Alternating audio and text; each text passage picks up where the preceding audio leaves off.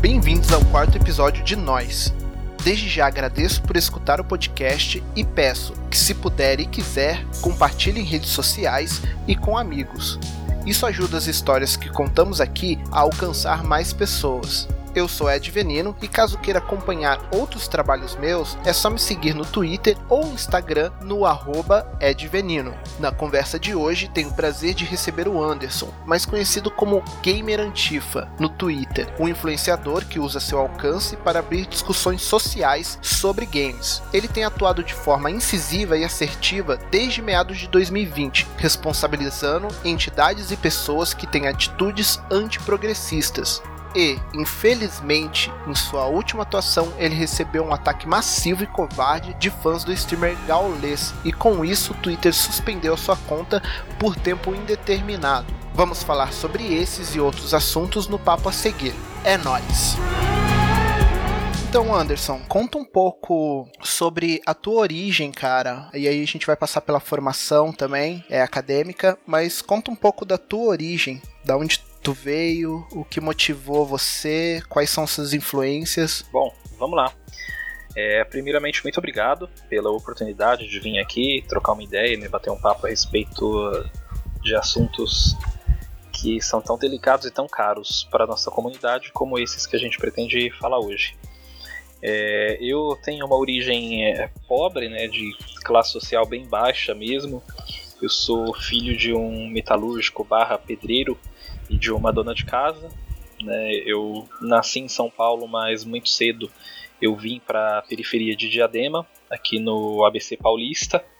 E a minha realidade é essa, de um jovem periférico que sempre estudou em escola pública, que não tinha muita perspectiva nem de fazer um curso superior, de ter uma profissão formal e outras coisas do tipo que não passavam próximas da minha realidade, que é a realidade de alguém que cresceu nos anos 90, né?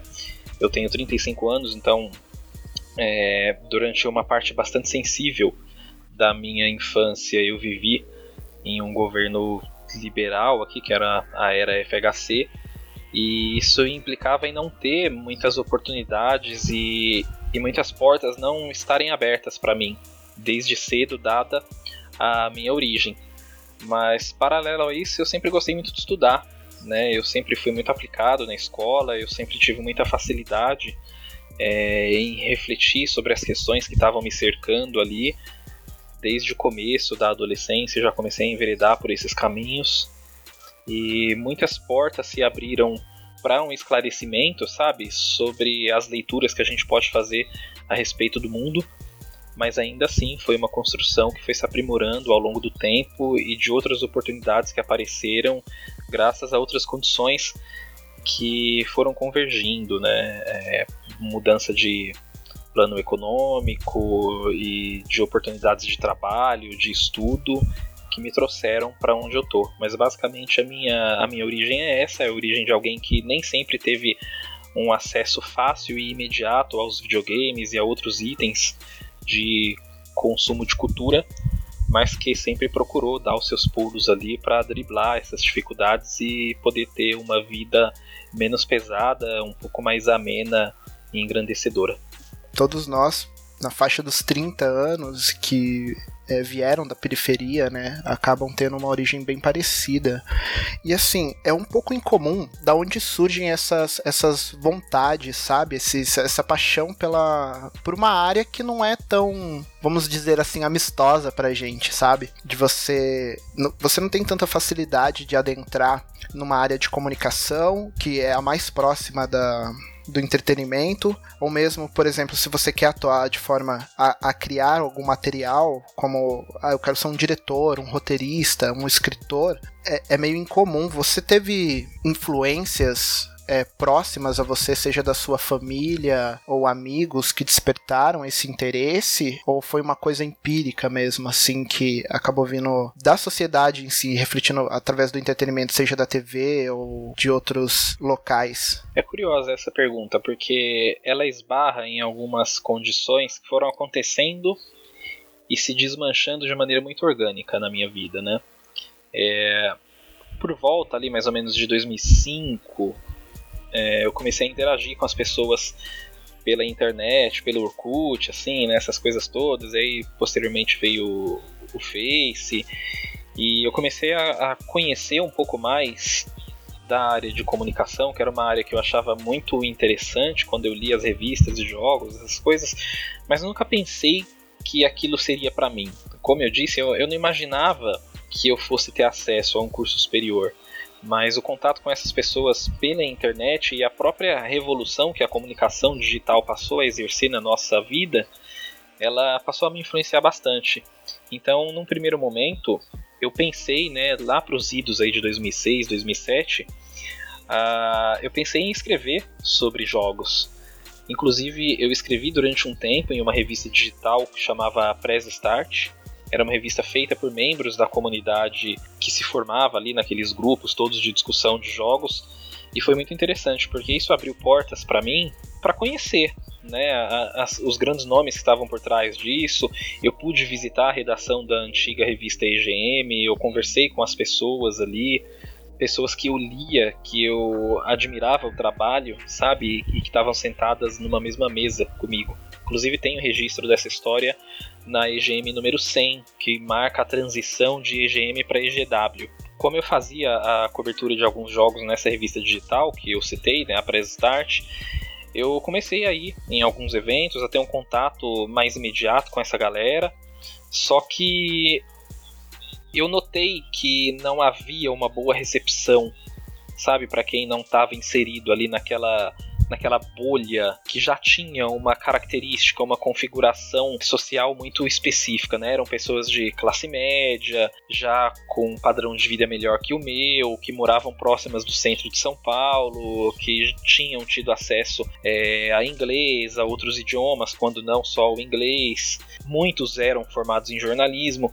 Eu meio que não me senti muito bem acolhido por aquela comunidade naquela altura do campeonato e meio que me afastei dessa projeção de pensar e de cogitar cursar jornalismo. É, eu fiquei meio que no limbo da formação educacional barra intelectual durante um tempo, é, sem saber um pouco o que eu ia cursar, como que eu ia fazer, mas eu nunca parei de me aprimorar em relação à minha visão das coisas, as minhas leituras e a minha formação política. Né? O meu pai ele era uma pessoa é, sindicalizada, então a gente sempre teve muito acesso a materiais e discussões de esquerda e eu me fortaleci muito nesse campo do pensamento durante um tempo. Né? Comecei a ler muitas obras, muitas das quais me formaram e me fizeram ir para o caminho onde eu estou hoje. E depois de um tempo nesse limbo, eu decidi cursar direito, que era uma coisa que eu gostava muito também, eu sempre admirei essa área. E graças aos programas sociais que nós tivemos, né, ao acesso da educação pelas classes menos abastadas, com aqueles programas como ProUni, FIES, coisas do tipo. Eu consegui, né? Eu fiz uma faculdade particular pelo ProUni, porque eu não conseguia, com a minha bagagem de escola pública, eu não conseguia entrar numa federal, as coisas estavam num nível de competição que eu não conseguiria abrir mão do trabalho para concorrer a uma vaga. Eu já trabalhava, eu trabalho desde os 14 anos, o que é muito comum na realidade periférica. Essa foi a minha história até decidir cursar direito e me especializar na área de direito do trabalho e direito previdenciário e partir para outros rumos de formação, mas que não se descolavam dessa visão e dessa análise crítica. O direito ele me permitiu não só aprofundar ainda mais a minha criticidade em relação ao capitalismo, como também compreender que eu poderia usar essa ferramenta e o direito é uma ferramenta da democracia liberal pelo menos na maneira como ele se organiza e se configura hoje, mas eu poderia utilizar dessa ferramenta para colocar em prática algumas questões ideais muito claras para mim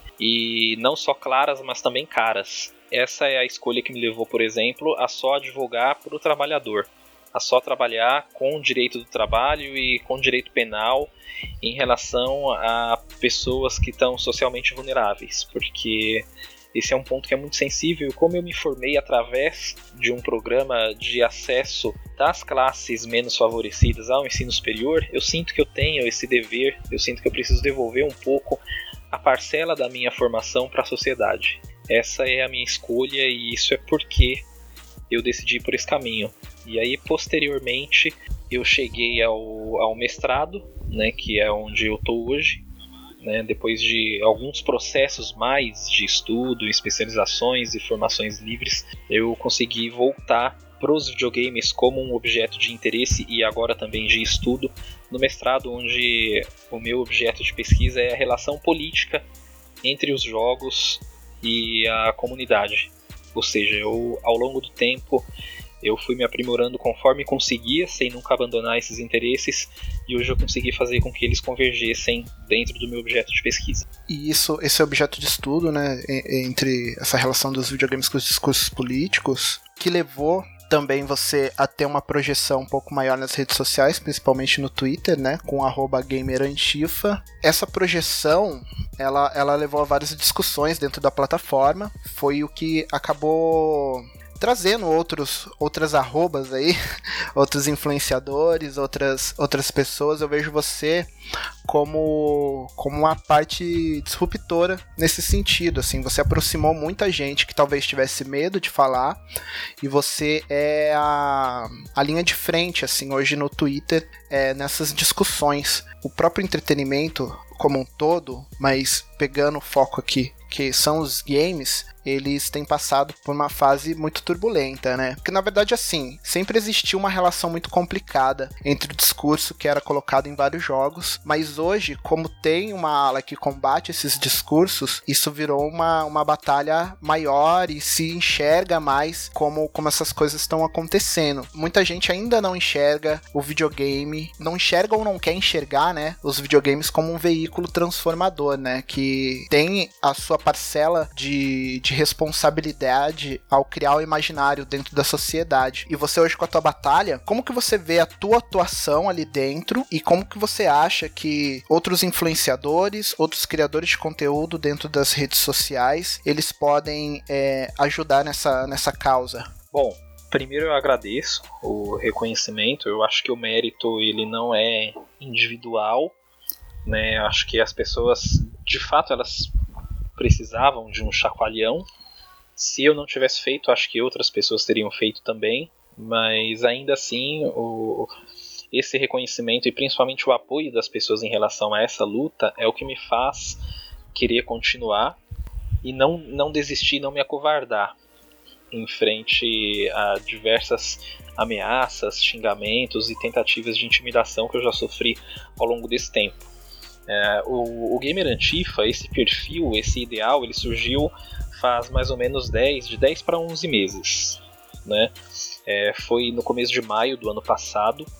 Eu ainda não estava fazendo a, a pesquisa no mestrado, eu ingressei no mestrado no finalzinho do ano passado, mas ele foi uma preparação e também um reflexo dos meus estudos em relação a um aprimoramento máximo que eu, consigo, que eu conseguiria no momento ali, juntando esses temas, essas condições todas, né? Então, ele surgiu como um perfil muito tímido e eu senti que algumas pessoas elas ainda não me davam o crédito suficiente, elas ficaram com receio e eventualmente ficou aquela situação de que, poxa, esse cara ele fala demais, ele é muito linguarudo, ele tem essa postura um pouco ferina e às vezes até agressiva, o que é verdade, mas isso se deve primeiro a muita coisa que ficou internalizada, incubada e precisava ser colocada para fora. E quando encontrou uma válvula de, de escape ali, saiu com toda essa pressão que na qual ela estava contida, sabe? E segundo que, mesmo não tendo um apoio inicial de grandes veículos, desde o começo, pessoas que estavam à margem desses debates né, e que eram muito maltratadas na comunidade, elas me apoiaram. Isso para mim foi muito importante. E eu ouso dizer que isso foi muito mais importante do que ter um reconhecimento ou do que teria sido se o reconhecimento inicial tivesse vindo das pessoas que já trabalham no meio. Porque quando as pessoas que são que são oprimidas e que estão sofrendo aqueles problemas, elas dialogam com você e elas dizem que o trabalho que você está fazendo é diferente e para elas importa, o que você sente também é diferente, sabe, como retorno. Porque você sabe que aquilo é verdadeiro, porque você sabe que aquilo é sincero. As pessoas que já estavam no meio, elas até começaram a me apoiar, na sequência dos debates que foram sendo levantados, Mas mesmo o apoio delas sendo muito importante, e é mesmo, e eu gosto de muitas dessas pessoas, elas não estão falando para mim do lugar de quem está sendo oprimido, em muitos casos. Não em todos, porque tem muita gente também que sofre os problemas que sofre no dia a dia, que está dentro dessa indústria e que veio falar comigo por conta de diversas perseguições e situações hostis que vinham ou que já tinham sofrido, e eu entendo, eu abraço e compro essa briga da mesma maneira que compraria de qualquer anônimo.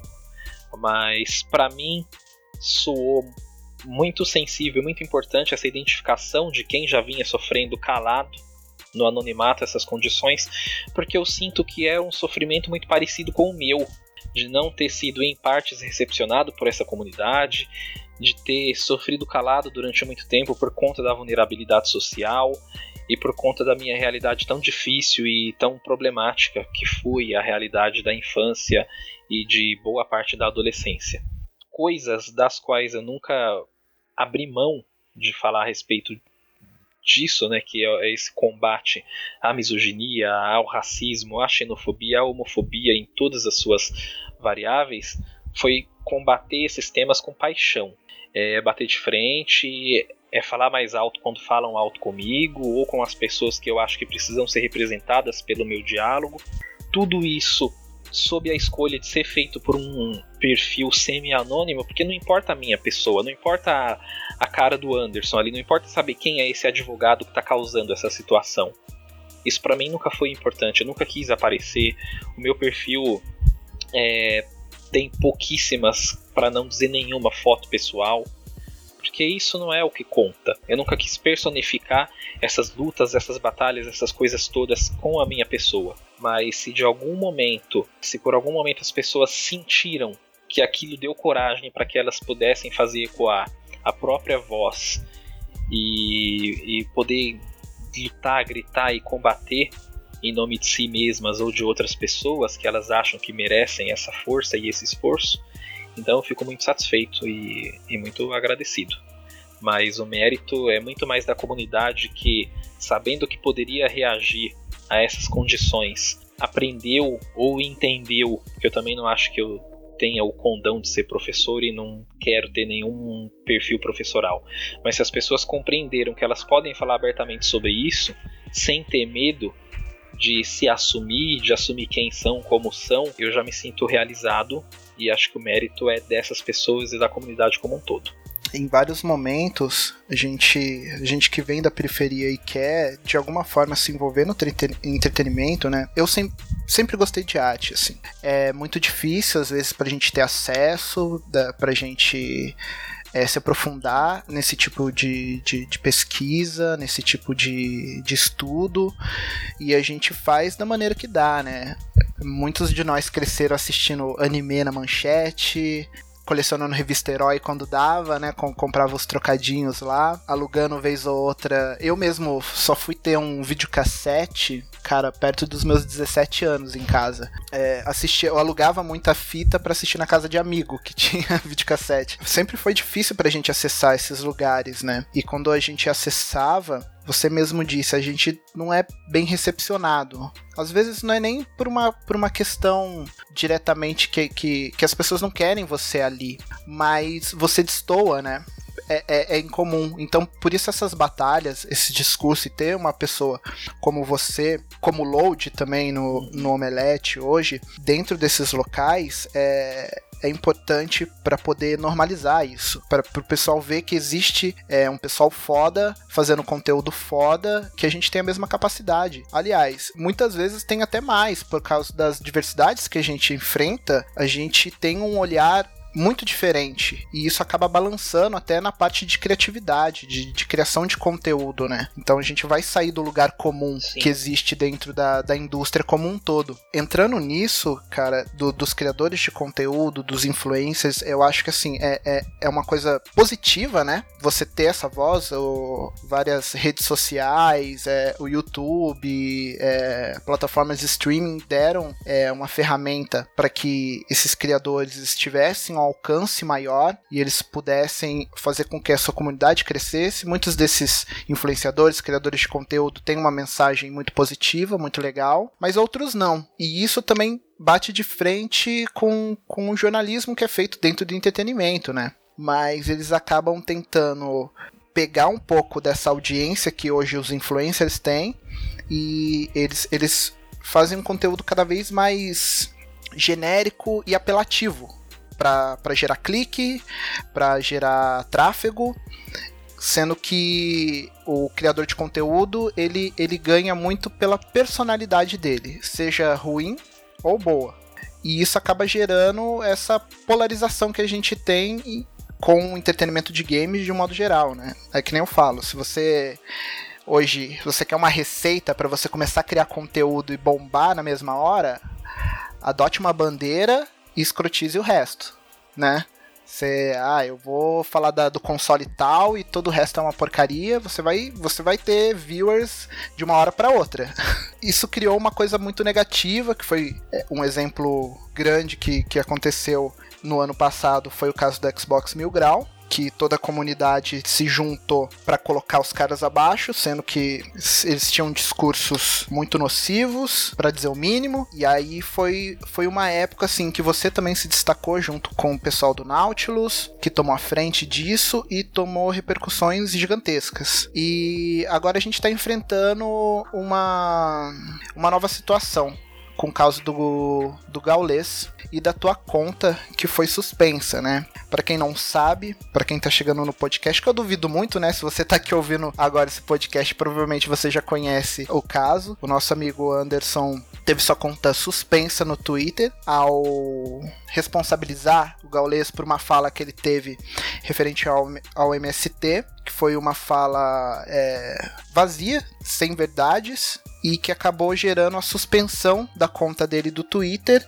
através de um ataque massivo da audiência do Gaules. Acho que o Anderson pode falar um pouco melhor, não só a situação do, do, do Gaules, mas do posicionamento, né? Porque assim, eu vejo muita galera que é de esquerda e que tá na luta progressista tentando reaver sua conta, lutando lá no Twitter para que você possa voltar sendo que tem outras pessoas, grandes veículos que poderiam estar tá falando sobre isso e não estão. Outros influencers também, que são tão grandes quanto o Gaules, que também poderiam até conversar com ele é, diretamente e não estão fazendo isso. Essas questões, tanto a do Gaules, que gerou a sua suspensão do Twitter, eu gostaria que você falasse um pouquinho sobre ela, sobre toda a situação, também dessa, dessa parte de. dessa falta de posicionamento, tanto da mídia de games quanto de vários influencers em relação a questões sociais, porque assim, a gente tem uma galera que quer crescer dentro do, do ambiente de entretenimento. Posso citar tanto o Holodeck, eu posso citar o Salvando Nerd, tantos outros perfis aí que estão nas redes sociais e que são criadores de conteúdo relativamente pequenos em comparação a, a outros, que estão na luta e estão se posicionando. Com isso, a gente sabe que a gente fecha portas, mas a gente continua. Tem veículos grandes, influências grandes que se posicionassem não, não preciso dizer que batalhassem dia a dia lado a lado, mas pelo menos se posicionassem, não iam perder tanto, sabe? E eles escolhem não fazê-lo. Então eu queria que você falasse sobre essas duas questões, tanto o caso específico do Gaules, quanto essa falta de posicionamento da, dos maiores aí dentro do, das redes sociais. Acho que é bastante interessante essa pergunta, principalmente a segunda etapa. E antes de começar a responder as duas, eu já quero fazer aqui uma, um apontamento que é muito importante a partir de agora eu vou me referir aos veículos e não aos profissionais que trabalham no, nesses veículos. Primeiro, porque diversos profissionais se posicionaram nas suas contas pessoais a respeito do assunto. Sim, sim. É, todos eles me apoiando e entendendo que essa suspensão é uma medida desproporcional e desigual em relação ao que aconteceu e que eu também já vou explicar. E segundo, que a gente precisa entender que linha editorial é uma coisa, né? E isso está atrelado a uma direção comercial que um veículo tem, né? Com seus interesses e as coisas que derivam disso.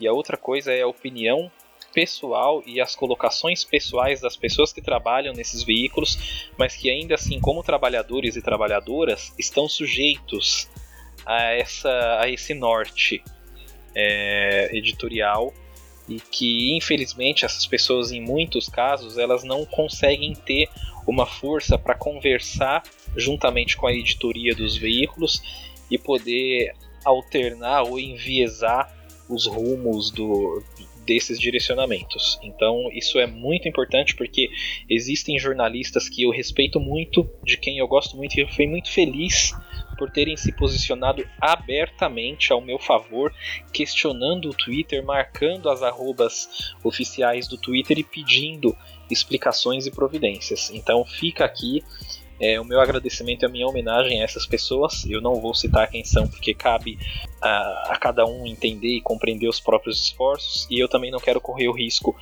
de soar aqui injusto com qualquer pessoa que eu possa ter esquecido.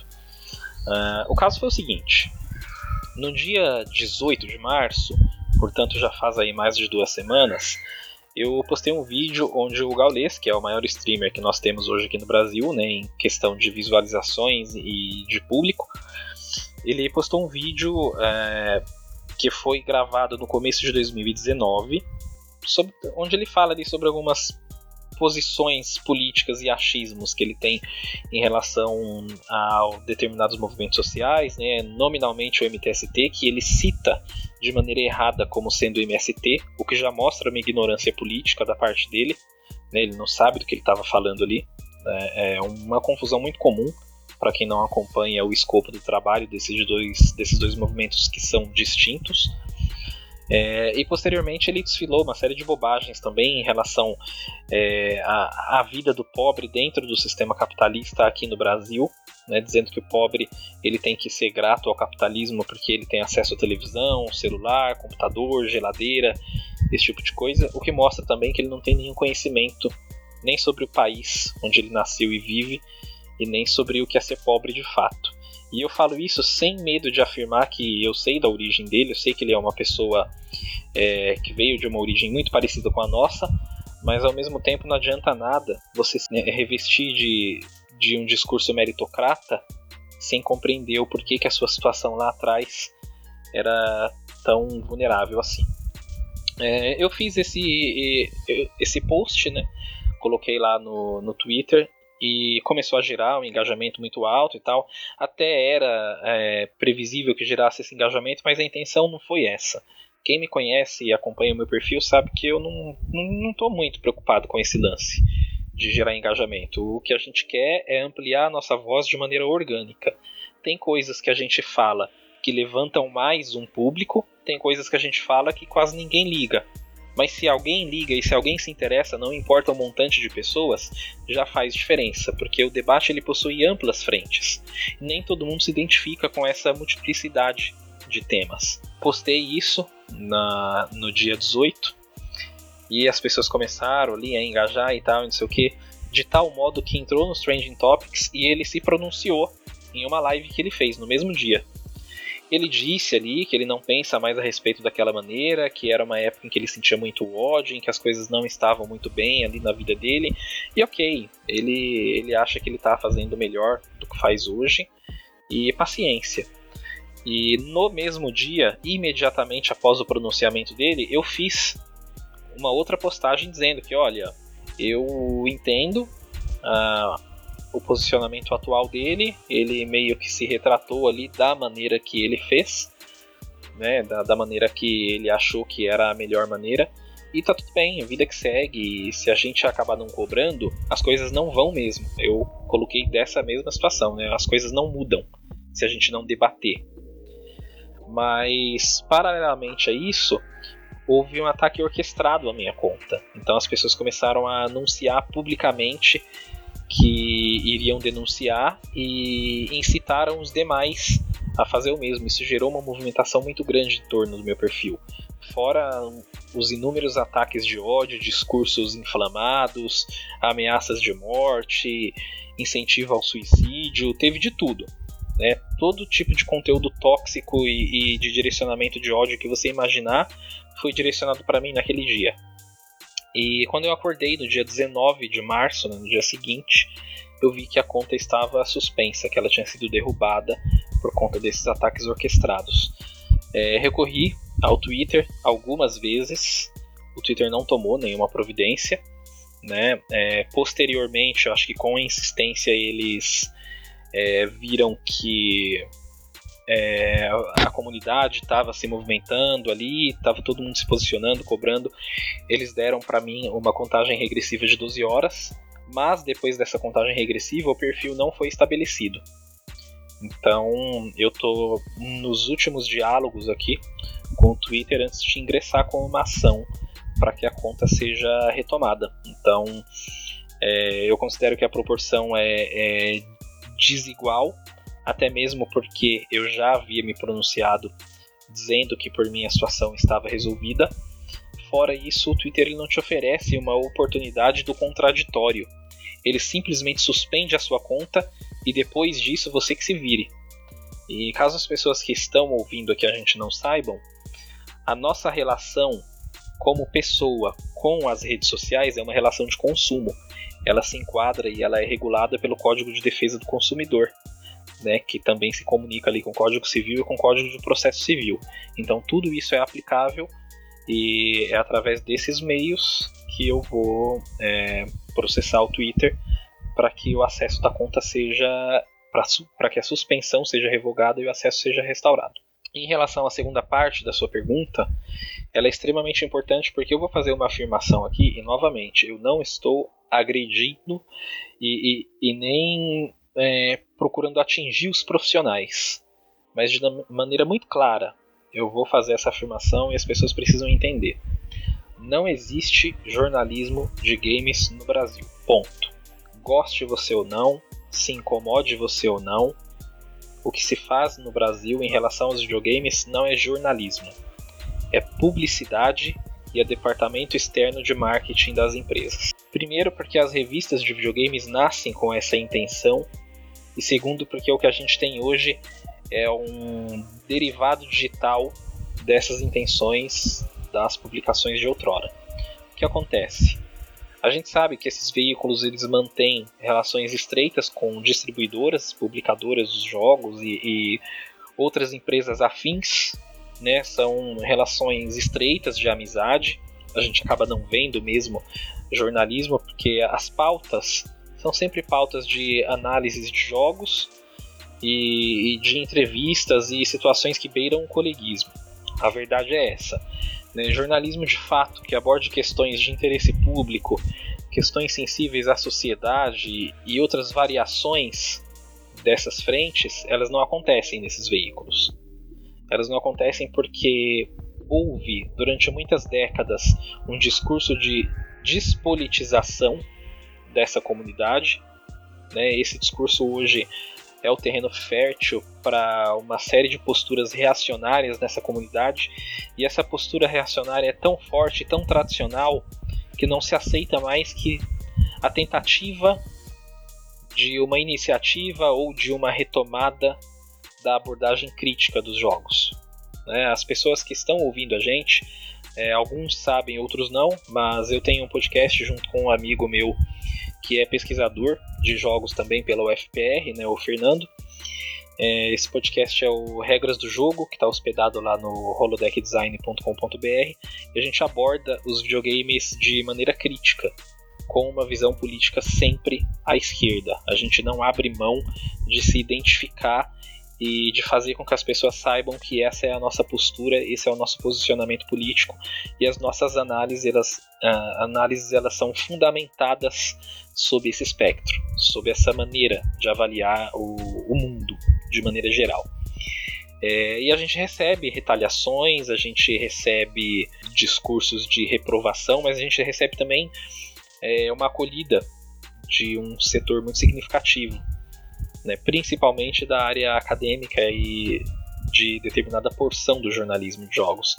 Então existe espaço para esse debate, a gente precisa retomar isso e precisa criar o jornalismo de, de games, de, de, jogos de maneira geral, de, de esportes e suas variações aqui no Brasil.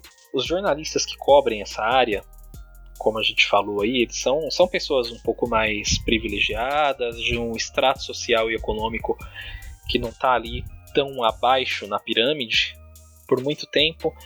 eles se preocuparam só com discursos que os atingem diretamente, né, que são aquelas pautas da esquerda liberal, que é a liberação da maconha, liberdade sexual e igualdade de gênero.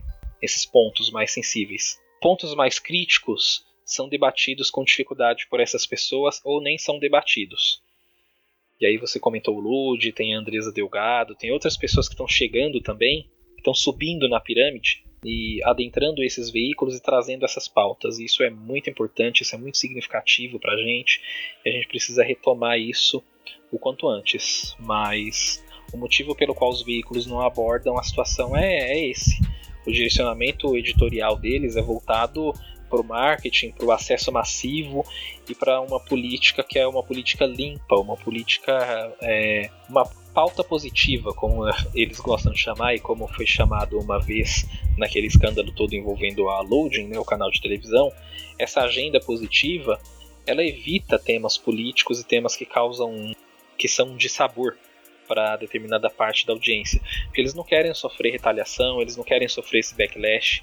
E aí eu digo para você, para encerrar essa resposta que eu sei que já está um pouco longa, mas que é necessário que ela passe por todas essas camadas. Hoje, se esses veículos estão se calando diante da censura ao meu perfil, é porque eles são medrosos, eles são covardes e omissos eles estão contribuindo para que seja gestado nessa época uma audiência extremamente reacionária, nociva e agressiva. E mais para frente isso vai se voltar contra eles, porque é sempre assim. Eles estão dormindo com o inimigo, eles estão criando ou perpetuando as condições de proliferação do discurso reacionário entre a comunidade, e uma hora ou outra isso vai se revelar em um grande backlash, em uma grande retaliação para cada um deles sucessivamente ao longo dos próximos tempos que virão. E aí eles vão se perguntar por que, que aconteceu, como que aconteceu e o que pode fazer para lidar com isso. E nenhum vai ter coragem de assumir a própria covardia quando deu de ombros para o que está acontecendo hoje. Resposta longa nada, é necessária.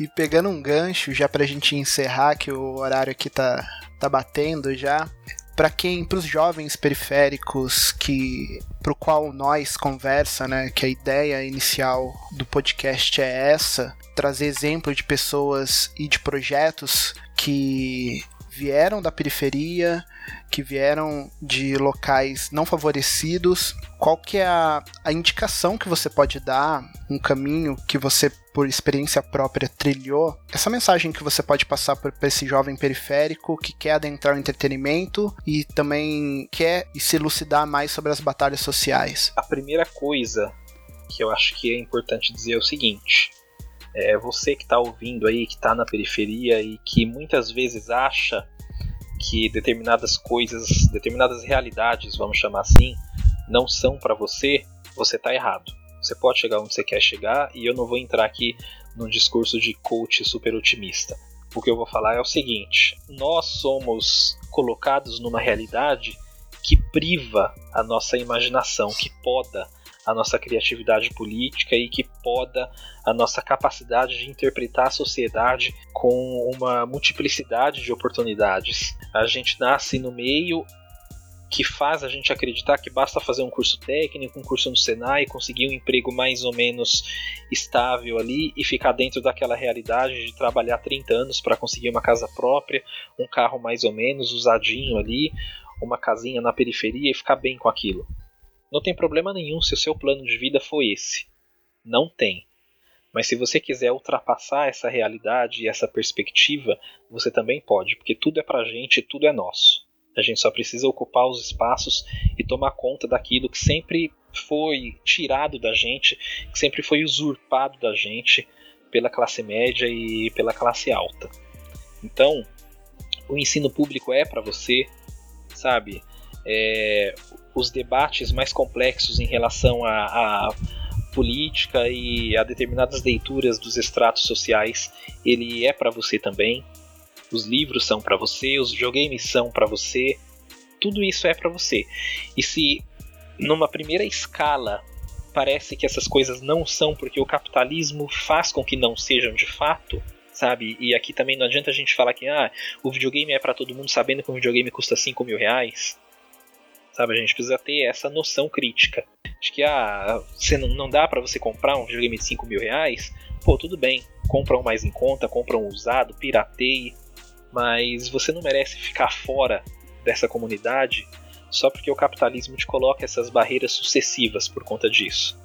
Corre atrás, acredite, se precisar entrar em contato comigo para saber de determinada condição, direcionamento, pô, como que faz para estudar, para entrar no mestrado, para uma faculdade, para um programa social, é, me procura e a gente conversa. Eu falo muito sobre isso com as pessoas e acho que é importante a gente ter esses debates e entender que, que é tudo nosso, que a, a realidade material ela existe para ser compartilhada com a sociedade como um todo.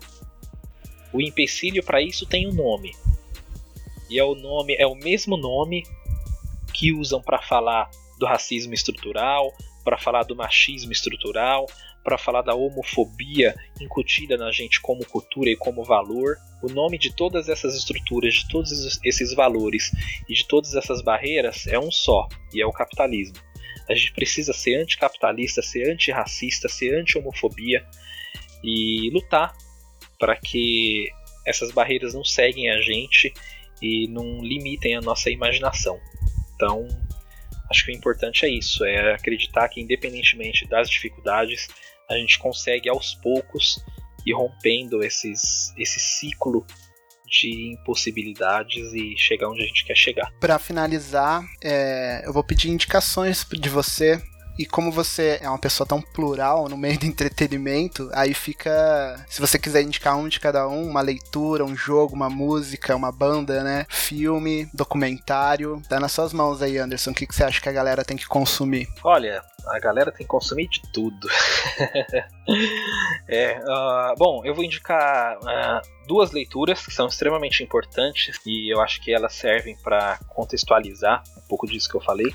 A primeira leitura, livro da Sabrina Fernandes, que chama Se Quiser Mudar o Mundo, é uma socióloga bastante proeminente no debate político e social hoje no Brasil. Esse é o segundo livro dela e ele tem uma linguagem mais acessível do que o primeiro, que se chama Sintomas Mórbidos é uma ótima introdução ao trabalho escrito dela. Caso você não consiga adquirir o livro, ele tem facinho para encontrar aí na internet por outros meios, aquele meio da bandeira preta. Ela tem um canal no YouTube também que se chama Tese 11. Esse canal ele é bastante importante, ele tem glossário sobre termos políticos, ele tem conceitos explicados de uma maneira muito bacana e o trabalho que ela desenvolve é muito importante. É, a minha segunda indicação de livro é um que se chama Realismo Capitalista, do Mark Fisher.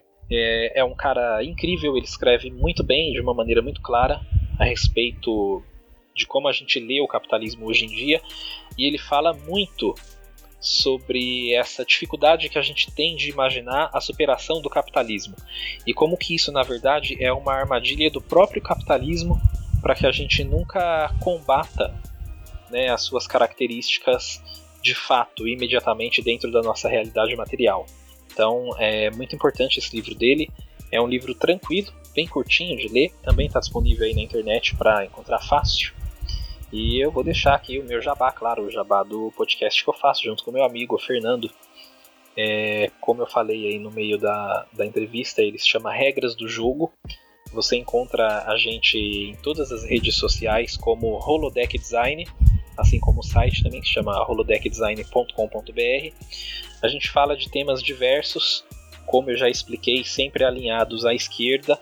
Então você encontra desde pautas mais clássicas e que são exaustivamente debatidas por todos os veículos, como a violência nos jogos, a questão racista, homofobia e etc., até temas menos comuns, como por exemplo a relação entre videogame e cristianismo. Um episódio muito interessante que a gente gravou é, com um padre, e é um padre que joga, inclusive, e que deu o parecer dele muito bem fundamentado, e a gente tem muito orgulho dessas pautas específicas. Nosso podcast ele tem uma abordagem um pouco mais acadêmica, mas a gente tenta trazer isso para uma linguagem é, popular porque a gente entende que a academia é para todos e que todo mundo merece entender como que funciona a avaliação sistemática de critérios científicos e como que é importante para qualquer pessoa, não importa a classe social, ter contato com esses fundamentos intelectuais, porque a luta na prática, através de protestos, através de panfletagem, através de mobilização social, de afiliação partidária e, e de movimentos de ONGs, ela é muito importante. Mas o aprimoramento intelectual ele também tem um grande espaço nessa luta ele também tem um espaço importantíssimo na esquerda. A gente precisa entender como funcionam os fenômenos intelectuais, a fim de se armar melhor, de preparar melhor os nossos argumentos para o debate e para entender e aprimorar a nossa leitura do mundo através do aprimoramento do materialismo científico e dialético.